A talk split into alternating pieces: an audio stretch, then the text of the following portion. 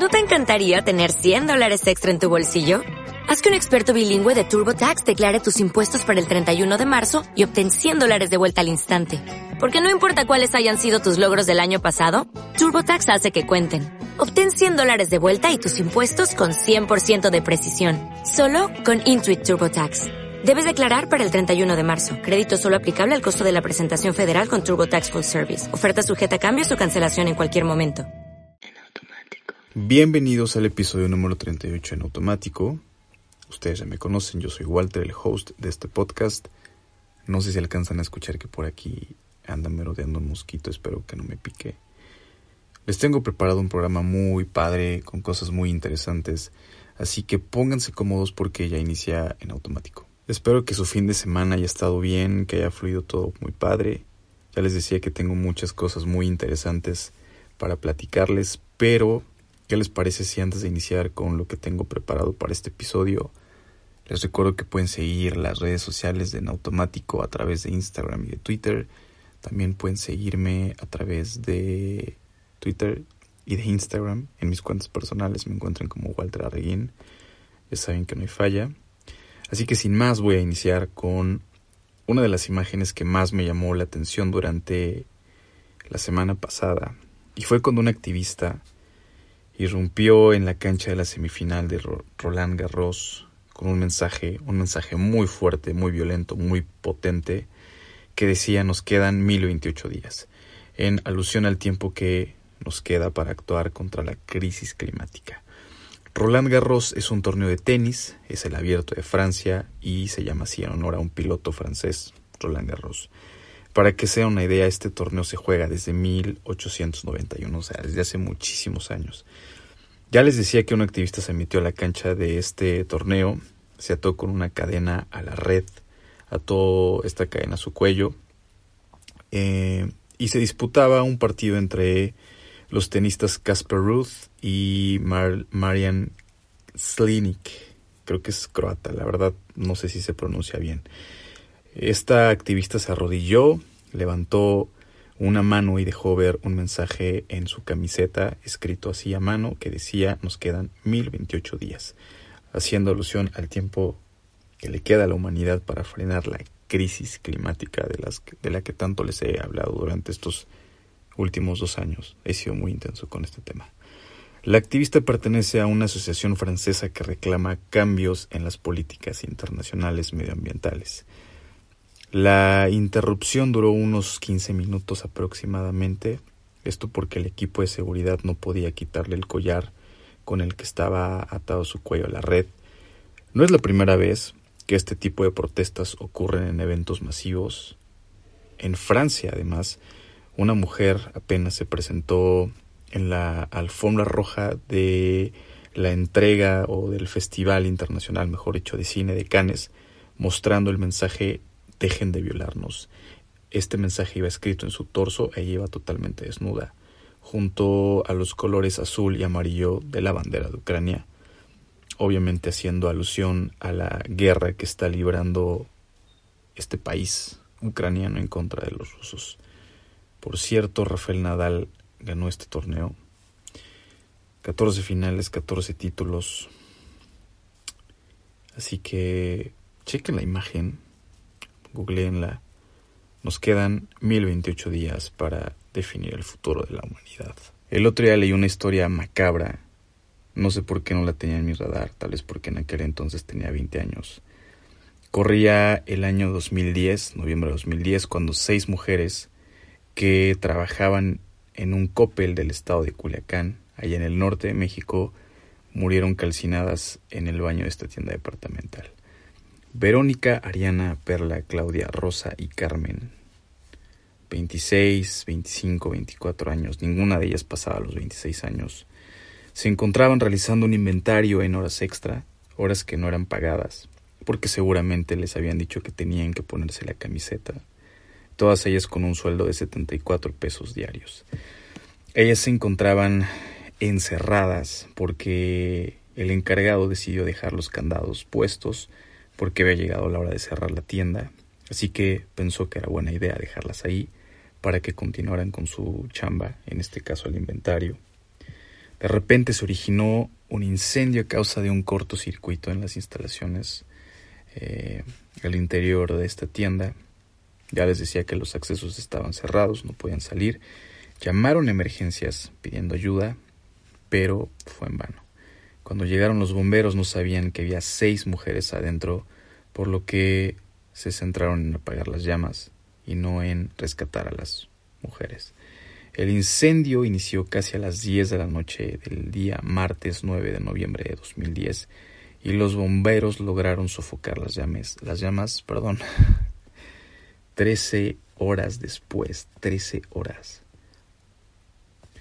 Una de ellas llamó a su madre sabiendo que iba a morir en minutos, llamándola para despedirse con un llanto incontrolable. Otra de las seis mujeres mandó un mensaje para pedir que cuidaran a sus hijos.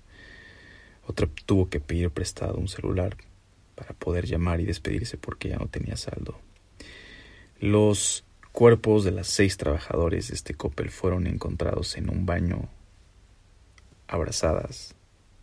Y esta es una de las historias más macabras que he escuchado en los últimos meses. Cambiando radicalmente de tema, Katia Echazarreta se convirtió en la primera mujer mexicana en llegar al espacio.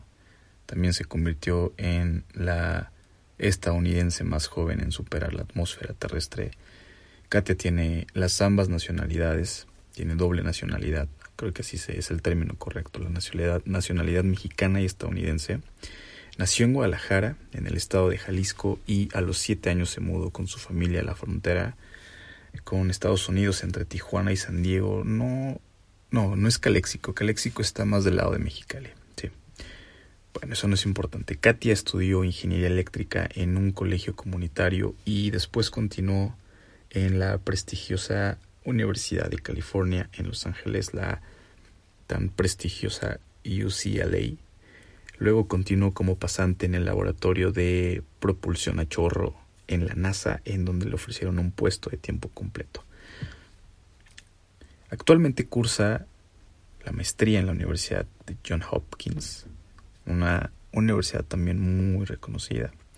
En 2019 se interesó en un programa de la organización sin fines de lucro Space for Humanity para llevar a gente común al espacio para experimentar el llamado efecto perspectiva. Está bien interesante este efecto que consiste en un cambio de conciencia que han experimentado muchos astronautas al contemplar el planeta desde el espacio y que los inspira a buscar soluciones a los problemas de la humanidad.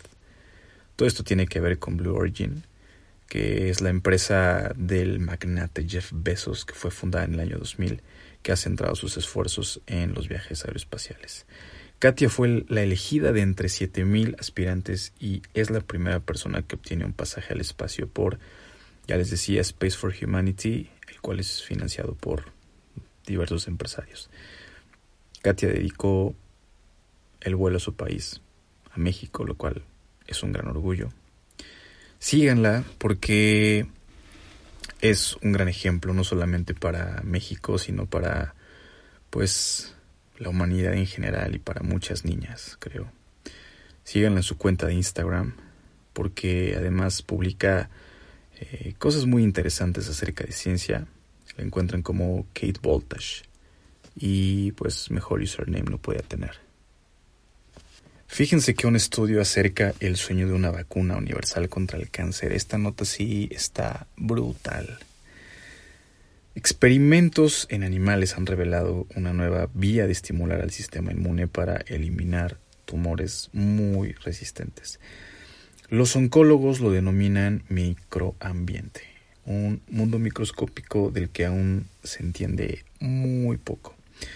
Las células tumorales avanzan teniendo nuevos vasos sanguíneos con los que alimentan su crecimiento.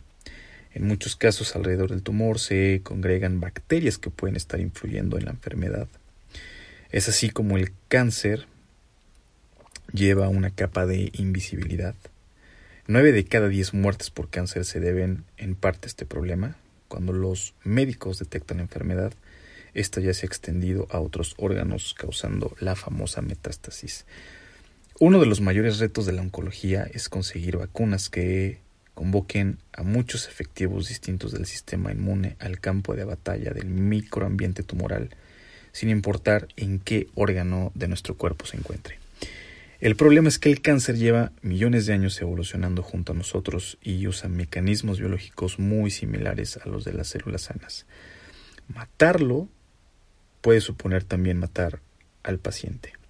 Esta dificultad ha hecho que la mayoría de las vacunas contra el cáncer que se persiguen en la actualidad sean personalizadas para cada paciente y su cáncer. Esto plantea unos retos obviamente económicos y técnicos enormes.